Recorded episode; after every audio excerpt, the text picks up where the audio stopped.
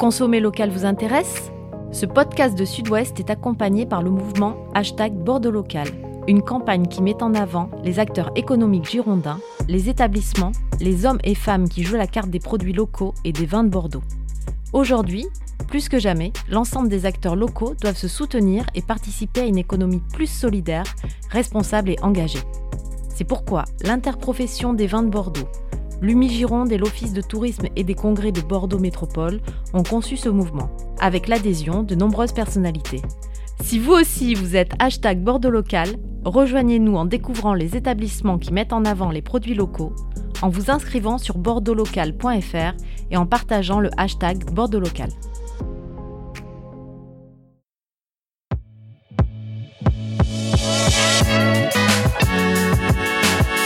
Bonjour, je suis Mathieu Hervé. Vous écoutez Les 4 saisons du vin, saison 6. Les 4 saisons du vin est un podcast de la rédaction de. Merci d'être là. Bonne écoute. Comment la petite chapelle de Tutiac à Marcillac est-elle devenue en 50 ans la basilique de la coopération viticole française? Les vignerons de Tutiac. Chiffre d'affaires annuel approximatif 100 millions d'euros, une production de 20 millions de bouteilles par an. Que pèse Tutiac à Bordeaux aujourd'hui alors que le vignoble est en crise? On en parle aujourd'hui avec Stéphane Hérault, son président. Bonjour à tous et à toutes, vous écoutez un épisode de la saison 6 des 4 saisons du vin. Les 4 saisons du vin, le podcast de la rédaction de Sud-Ouest qui raconte le monde du vin, qui revient sur ses faits majeurs et qui tente d'en décrypter les enjeux. Je suis avec César Compad, responsable de la rubrique vin à Sud-Ouest. Bonjour César. Bonjour Mathieu, bonjour à tous. Et nous accueillons aujourd'hui Stéphane Hérault, président des vignerons de Tutiac. Bonjour Stéphane Hérault. Bonjour à tous. Stéphane Hérault, je vais très rapidement vous présenter. Vous avez 54 ans, vous êtes diplômé d'économie de l'Université de Bordeaux, vous êtes président de la Fédération des coopératives viticoles de Nouvelle-Aquitaine. Vous avez également des responsabilités au niveau national et siégé à France Agrimaire. Vous avez également des responsabilités au CIVB, président de la commission économique. César, je me tourne tout de suite vers toi. Stéphane Hérault à Bordeaux. Présente beaucoup. Tu l'as dit Mathieu, on est heureux aujourd'hui de recevoir Stéphane Hérault parce que nous, autour de ce micro, on aime prendre du recul, traiter les sujets viticoles, toutes les problématiques. Et s'il y a à Bordeaux deux ou trois personnes qui connaissent le mieux la viticulture, Stéphane Hérault en est une d'elles au niveau de la production, au niveau de la commercialisation. Tutiac a également un bar à vin, par exemple, à Bordeaux.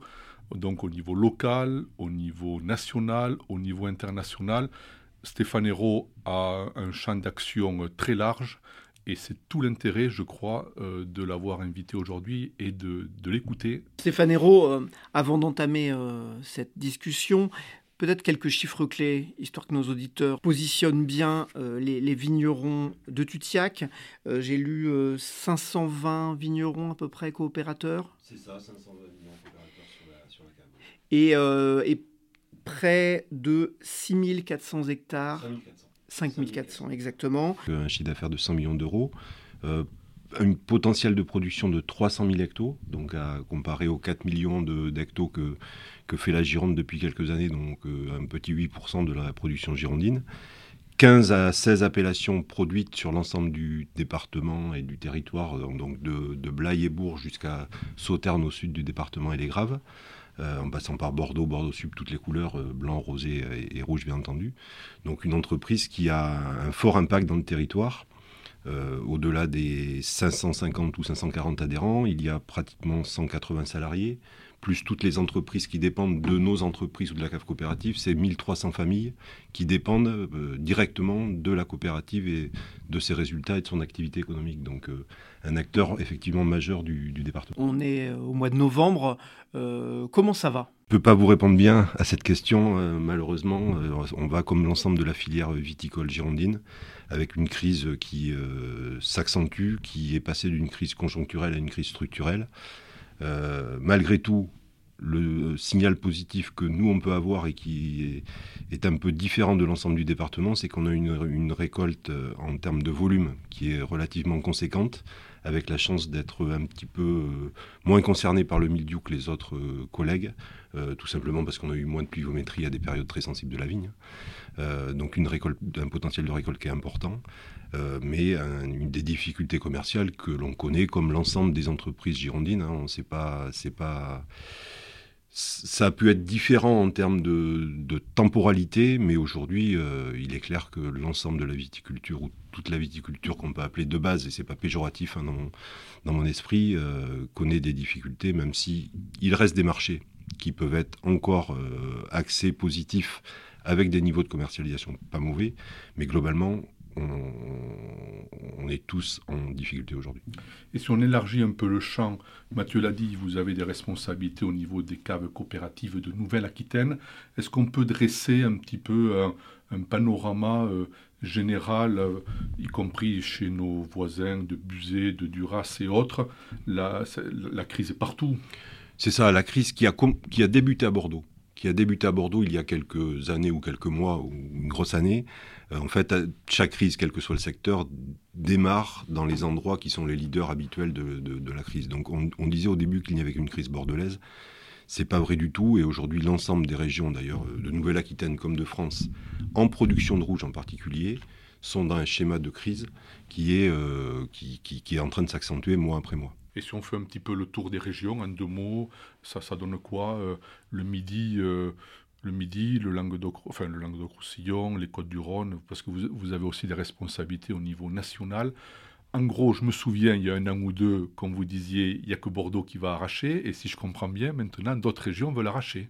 Effectivement, il y a même six mois encore, il n'y a que Bordeaux qui devait arracher au niveau national. Bordeaux a mis en place un système euh, complètement novateur. Hein. C'est pas, ça fait pas rêver de mettre en, place un système d'arrachage, hein, que je sois bien clair. Hein. mais Bordeaux a trouvé un système novateur en termes de financement et d'outils juridiques pour le faire euh, depuis quelques semaines pour être très clair, hein, les autres régions sont en train de réfléchir aussi à, ce système d'arrachage parce qu'on voit que la surproduction, elle est générale et notamment dans toute la partie sud de la France. Parlons d'arrachage puisque c'est le, sujet d'actualité. 9500 hectares à 6000 euros, c'est une grande, c'est une saignée extraordinaire pour le vin de Bordeaux. C'est sûr, c'est sûr, c'est une saignée à deux niveaux. D'abord, 9500 hectares, c'est important, c'est presque 10% du potentiel de, de Bordeaux. Euh, ce qui est aussi une saignée catastrophique, c'est 6 000 euros l'hectare. Il y a encore euh, trois ans, un hectare de vigne le plus bas se vendait à 15 000 euros l'hectare. Donc aujourd'hui, c'est vraiment un, cataclysme pour l'ensemble des viticulteurs qui vont arracher. Et je pense honnêtement que 9500 hectares seront largement dépassés et qu'il y aura des arrachages sans demander de prime, euh, où des gens garderont leur droit de plantation en espérant un retour à la, à la normale dans les années qui viennent, mais qui vont limiter leur potentiel de production, limiter leurs charges, parce qu'aujourd'hui, leurs structures sont complètement euh, déficitaires en termes de résultats. Et sur une cave comme Tutiac, vous, vous savez combien de combien d'hectares seront arrachés par vos adhérents? On a fait des études effectivement parce que c'est important pour la coopérative. Hein, ça fait partie de son, son diviseur de coûts. Euh, à ce stade, on a environ 400 hectares qui vont être arrachés. Euh, sur la cave. Donc c'est à peu près dans la moyenne de la Gironde, 7-8%, peut-être un petit peu moins que la moyenne de la Gironde. Bon, après, ce qu'il faut regarder, c'est souvent des hectares qui ne produisaient pas totalement parce que les gens vont arracher les hectares qui étaient les plus euh, bas en termes de volume. Donc il faudra voir l'impact euh, volumique. Malgré tout, ça ça m'inquiète pas pour la survie de Tutiac parce que si on voulait compenser rapidement ces 400 hectares, j'ai euh, au moins 20 ou 30 viticulteurs qui m'ont appelé depuis 3 ou 4 mois, indépendants, pour venir nous rejoindre parce qu'ils ont pas, de, des grosses difficultés commerciales.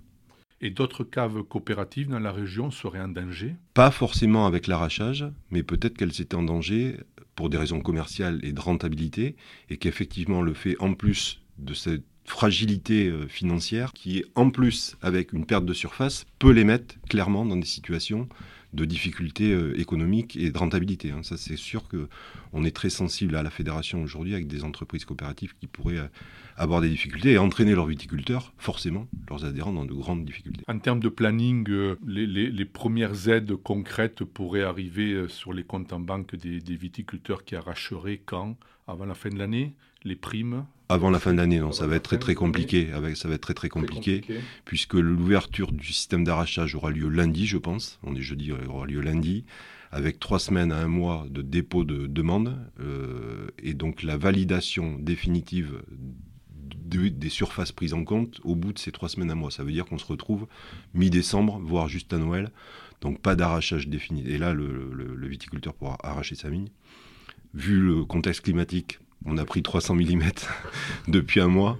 Il va être difficile d'aller dans toutes les parcelles, donc euh, je ne vois pas d'arrachage terminé pour certains avant fin janvier ou fin février. Et on va prolonger le système jusqu'à fin avril, voire fin mai, voire plus tard si le contexte climatique ne, ne faut pas que ça soit un blocage. Une question très pratique, j'y pensais. Il y a suffisamment d'entreprises pour mener tous ces arrachages? Ah, ça va, être un, ça va être un vrai sujet, oui, c'est sûr. Après, il y a des arrachages qui seront faits directement par le viticulteur. Hein. Il y a beaucoup de viticulteurs qui ont l'habitude d'arracher. Ceux qui arrachent un pourcentage de leur exploitation le feront eux-mêmes. Après, je sais aussi qu'il y a des entreprises pas forcément spécialisées avant dans l'arrachage, mais qui vont mettre leur matériel à disposition des viticulteurs pour pouvoir arracher toutes ces parcelles. Et qu'est-ce qu'on fera des cèpes et des piquets? Alors, les cèpes peuvent être brûlés, euh, c'est une possibilité qui existe, qui est tout à fait légale. On peut brûler un tas de cèpes sur la parcelle On tas de cèpes sur la parcelle, voilà, en prenant les dispositions et toutes les précautions nécessaires, mais c'est totalement... Euh, euh, ça existe aujourd'hui.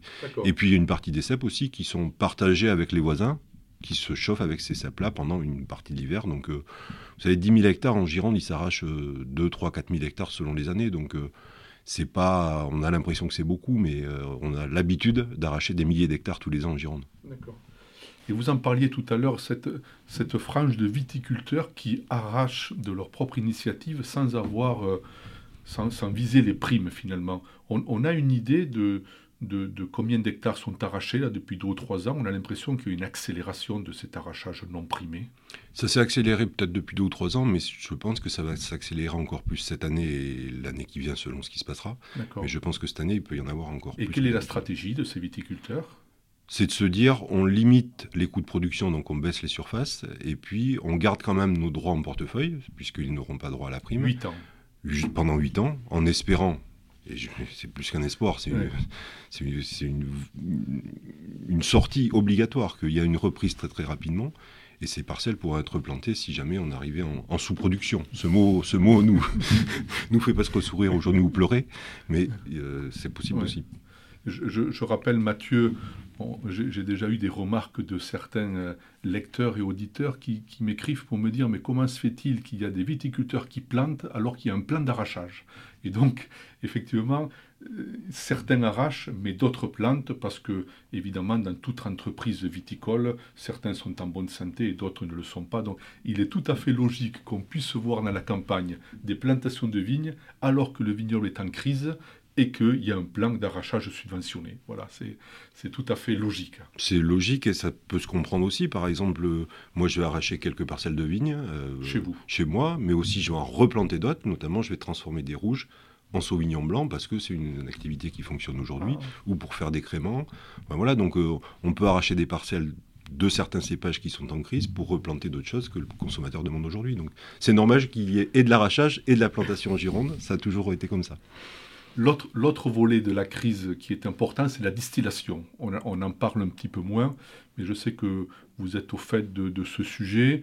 On en est à la deuxième campagne de, distillation en France, notamment à Bordeaux. Est-ce qu'on peut faire le point? Je, crois que c'est à peu près 600 000 hectos qui vont être distillés à, Bordeaux, hein, je crois, cette année. C'est ça, on est à la deuxième campagne. La première, c'était suite au Covid et à l'arrêt des marchés. Euh, la seconde, euh, c'est suite à la crise d'aujourd'hui. Cette campagne de distillation n'était pas demandée par la région bordelaise, c'est surtout le midi et, le sud-est de la France qui demandaient cette campagne de distillation, mais elle est ouverte à l'ensemble de la France. Et effectivement, on a aujourd'hui 600 000 hectos en Nouvelle-Aquitaine, dans une grosse partie sur Bordeaux. On pense que sur l'appellation Bordeaux, c'est autour de 450-480 000 hectos qui vont être distillés, puisque euh, on a à peu près les chiffres aujourd'hui. Et cette distillation devrait être terminée au, mois de février. Donc 550 000 hectos peut-être distillés en Gironde sur une récolte autour de 4 millions, 4 millions et demi. Ça fait plus de 10 à 15% de l'équivalent d'une récolte qui va être distillée. C'est ça, et c'est même pire que ça parce que sur les 4 millions d'hectos qu'on pense produire, euh, ou qu'on a produit l'an passé, et qu'on pense qu'on ne fera même pas cette année, qu'on ne fera même pas ces 4 millions d'hectos cette année, euh, on pense sur l'appellation Bordeaux Rouge, qui est l'appellation la plus importante et qui, et qui est l'appellation peut-être la plus en crise, j'exagère quand je dis ça, mais c'est en général euh, elle qui, déclenche ou qui réenclenche quand ça va bien, euh, on pense produire sur l'appellation Bordeaux Rouge cette année entre 1 million et 1 million 100 000 hectos. Donc une très petite récolte, la plus petite récolte depuis 30 ans, euh, pour les raisons de mildiou dont on parlait tout à l'heure, pour les raisons de vignes qui ne sont plus cultivées parce que les gens n'ont plus les moyens.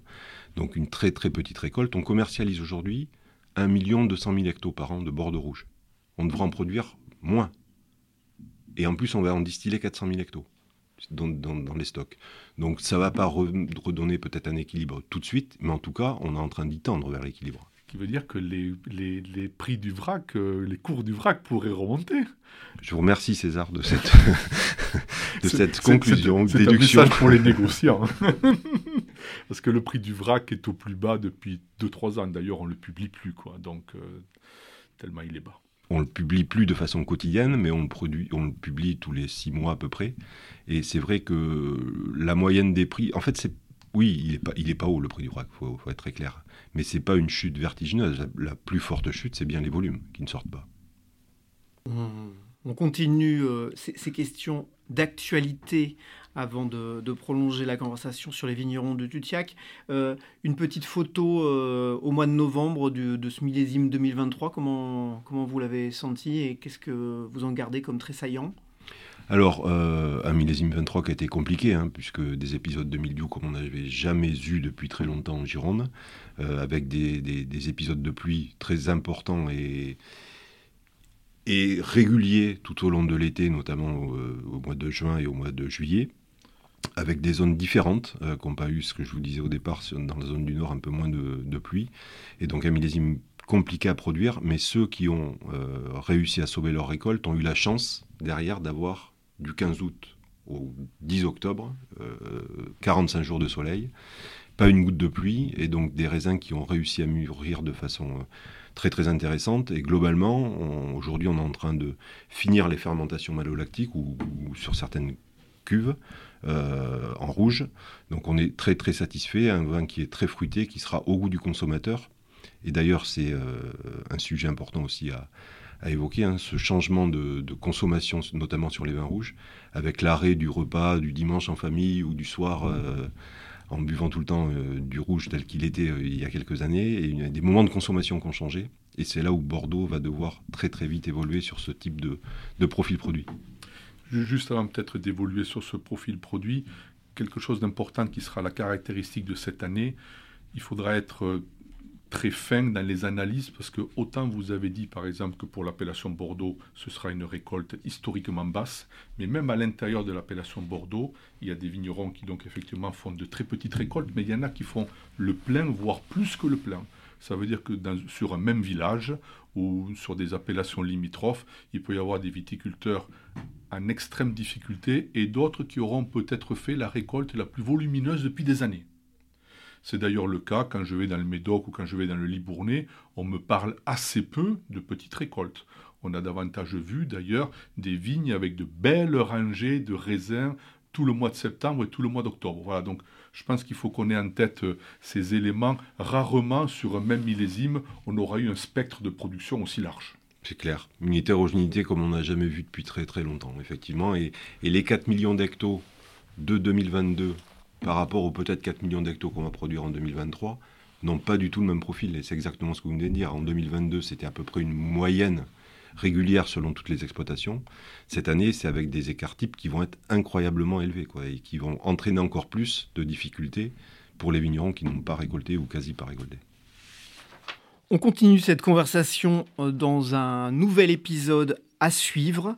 Euh, merci César, merci Stéphane Hérault. Je retiens, Bordeaux doit évoluer sur le profil produit. Et eh bien justement, on en parle tout de suite. On se retrouve la semaine prochaine ou la suivante pour un nouvel épisode. Merci à tous et à toutes qui êtes toujours plus nombreux à écouter nos podcasts. N'hésitez pas à nous envoyer des messages ou commentaires à m.herve.sudouest.fr. Retrouvez tous nos épisodes sur sudouest.fr et pour ne pas manquer les prochains, abonnez-vous à Sudouest sur Deezer, Spotify, iTunes ou Google Podcast. D'ici là, portez-vous bien et rappelez-vous, le meilleur vin n'est pas nécessairement le plus cher, mais celui qu'on partage avec modération et responsabilité. Merci d'avoir écouté cet épisode. vous appréciez ce podcast, soutenez-le avec des étoiles, des posts sur les réseaux ou parlez-en autour de vous. Merci.